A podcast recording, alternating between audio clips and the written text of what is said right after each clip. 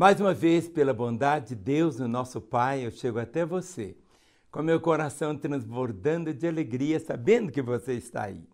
Eu não conheço você, não sei em que lugar você está, nem em que país você está, mas eu sei de uma coisa: que Deus está aí, tão próximo de você, mais até do que o ar que você respira.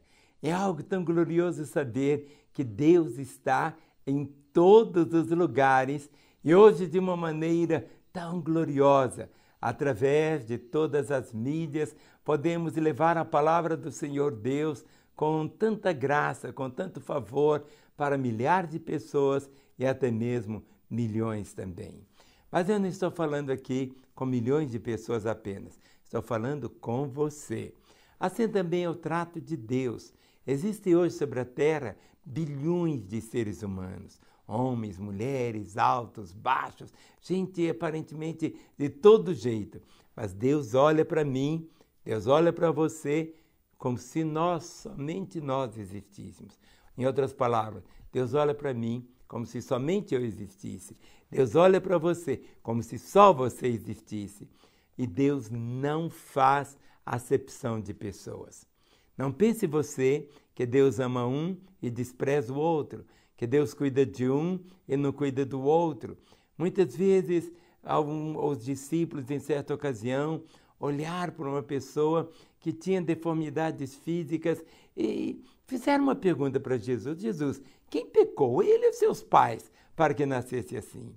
E Jesus falou: Não, nem ele pecou, nem seus pais. Mas foi para que manifeste nele a glória de Deus. E aquela deformidade que existia nele, Jesus transformou, curou. Não significa apenas a deformidade física apenas, mas todos nós já nascemos com uma deformidade terrível na nossa alma, chamada pecado. Ou seja, é o pecado que destrói, é o pecado que deforma, é o pecado que faz todas as situações de conflito que você percebe de um lado para o outro, todas essas situações vêm exatamente por causa da nossa natureza pecaminosa que herdamos e herdamos dos nossos pais, desde lá do jardim do Éden, quando Adão pecou, quebrou o relacionamento com Deus. Mas algo tão glorioso aconteceu que Jesus Cristo veio. Jesus, ele não se parece com Deus.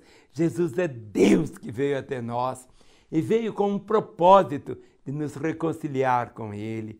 Deus enviou Jesus, o seu filho, tão precioso, para que hoje nós pudéssemos ser perdoados, restaurados e recebermos uma promessa gloriosa chamada a vida eterna. Hoje, minha Bíblia está aberta aqui. Em 2 Timóteo, capítulo 3, o versículo 12, e diz assim a Escritura: Ora, todos quantos querem viver piedosamente em Cristo Jesus serão perseguidos. Eu vou ler de novo. Ora, todos quantos querem viver piedosamente em Cristo Jesus serão perseguidos. Essa palavra piedosa, piedosamente, pio, significa santo. Pio significa santo. Pio significa santo. Quando a pessoa vem para Jesus, ele se torna um santo. O santo é aquela pessoa que é separada. O cristão é aquela pessoa que é separada. Ele não muda simplesmente do lado de fora. Há uma mudança tão profunda na vida dele. O nome dele permanece o mesmo. Mas algo que acontece, a cor dos olhos é a mesma, a altura é a mesma. Mas há uma mudança tão profunda, tão radical, que é como se fosse realmente, no mundo natural, a transferência. Ele arranca um coração e coloca outro coração. Ele tira o nosso coração tão maligno, um coração tão perverso, um coração egoísta, um coração mau. Arranca esse coração e traz o coração do próprio Jesus. É por isso que a palavra cristão não significa simplesmente aquele que é da religião de Cristo.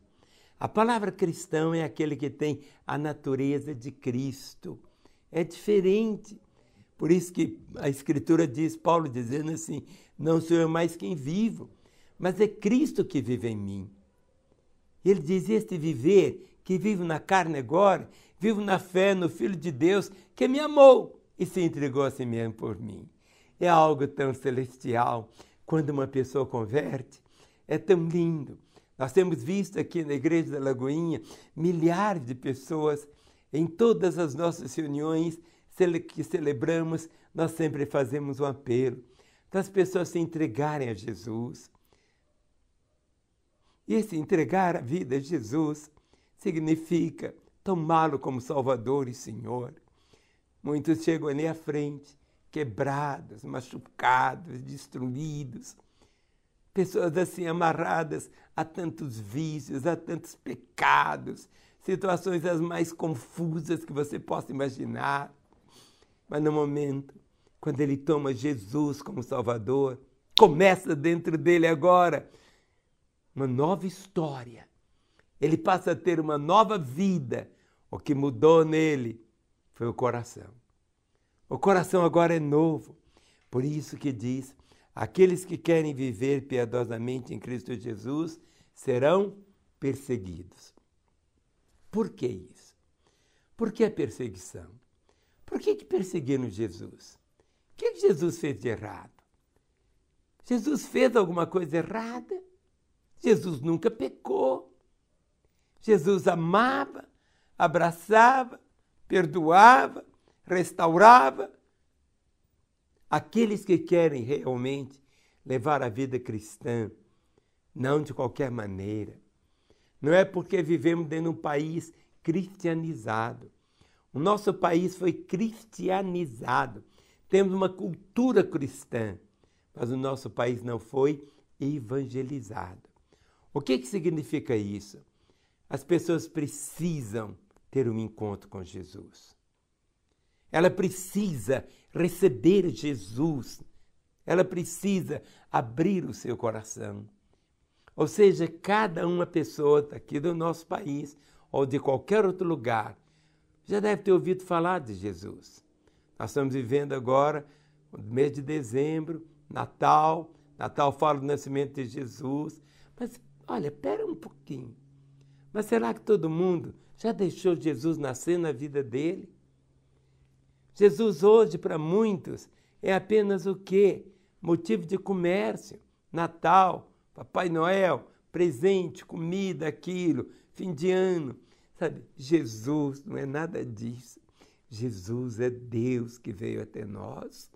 Jesus está vivo, real. Ele deseja realmente que você o tenha na sua vida. Mas aqui diz: ora, todos quantos querem viver piedosamente em Cristo Jesus.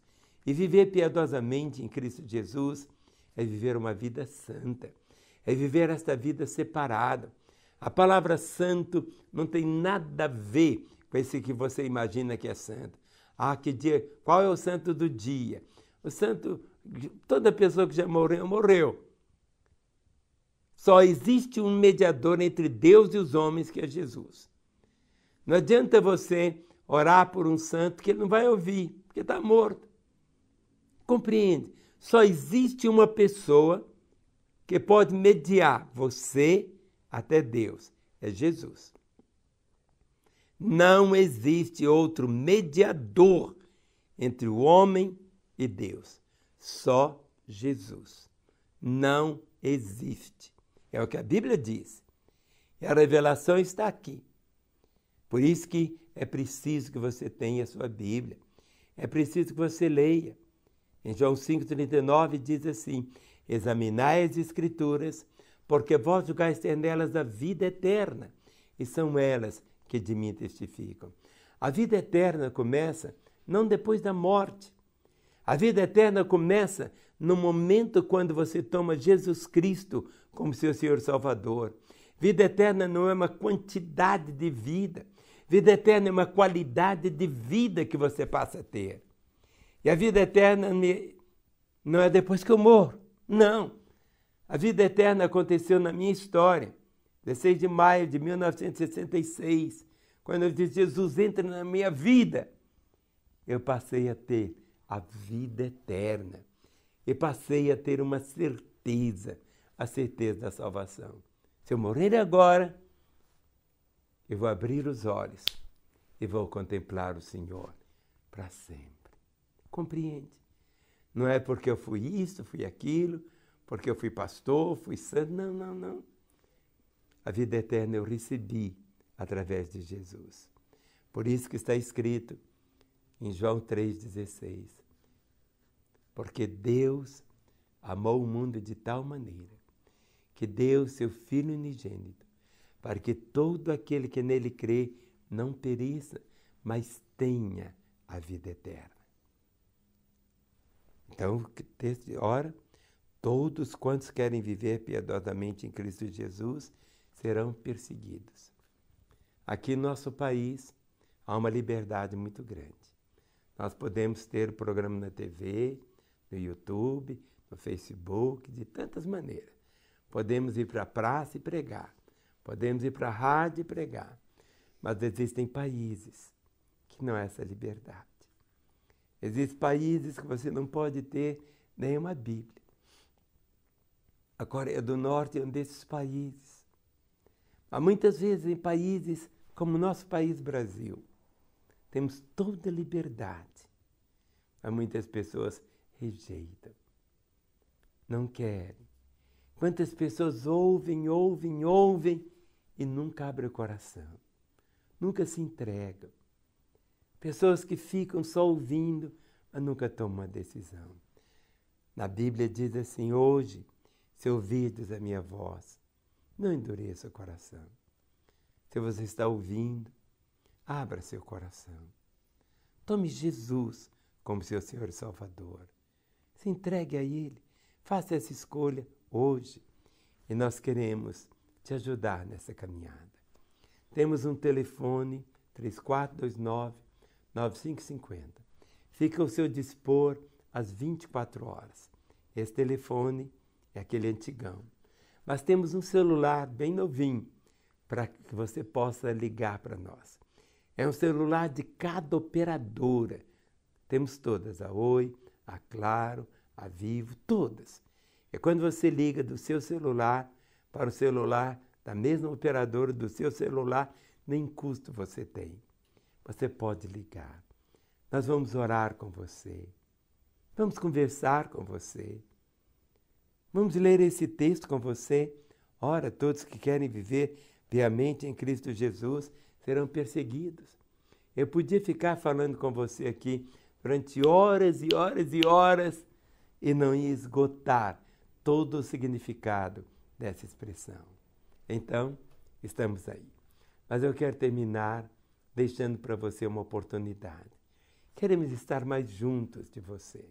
Não sei onde você está, mas eu sei que na sua cidade, aí no seu país, eu não sei qual que é, mas aqui no Brasil, pode nascer uma igreja da Lagoinha aí na sua cidade. Se você deseja ver nascer uma Lagoinha na sua cidade, ligue para esse telefone.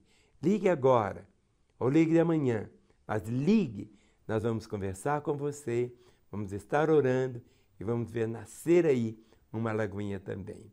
Quero só te abençoar para que o Senhor te fortaleça, para que você possa viver o melhor que Deus tem para a sua vida, não apenas aqui e agora, mas por toda a eternidade.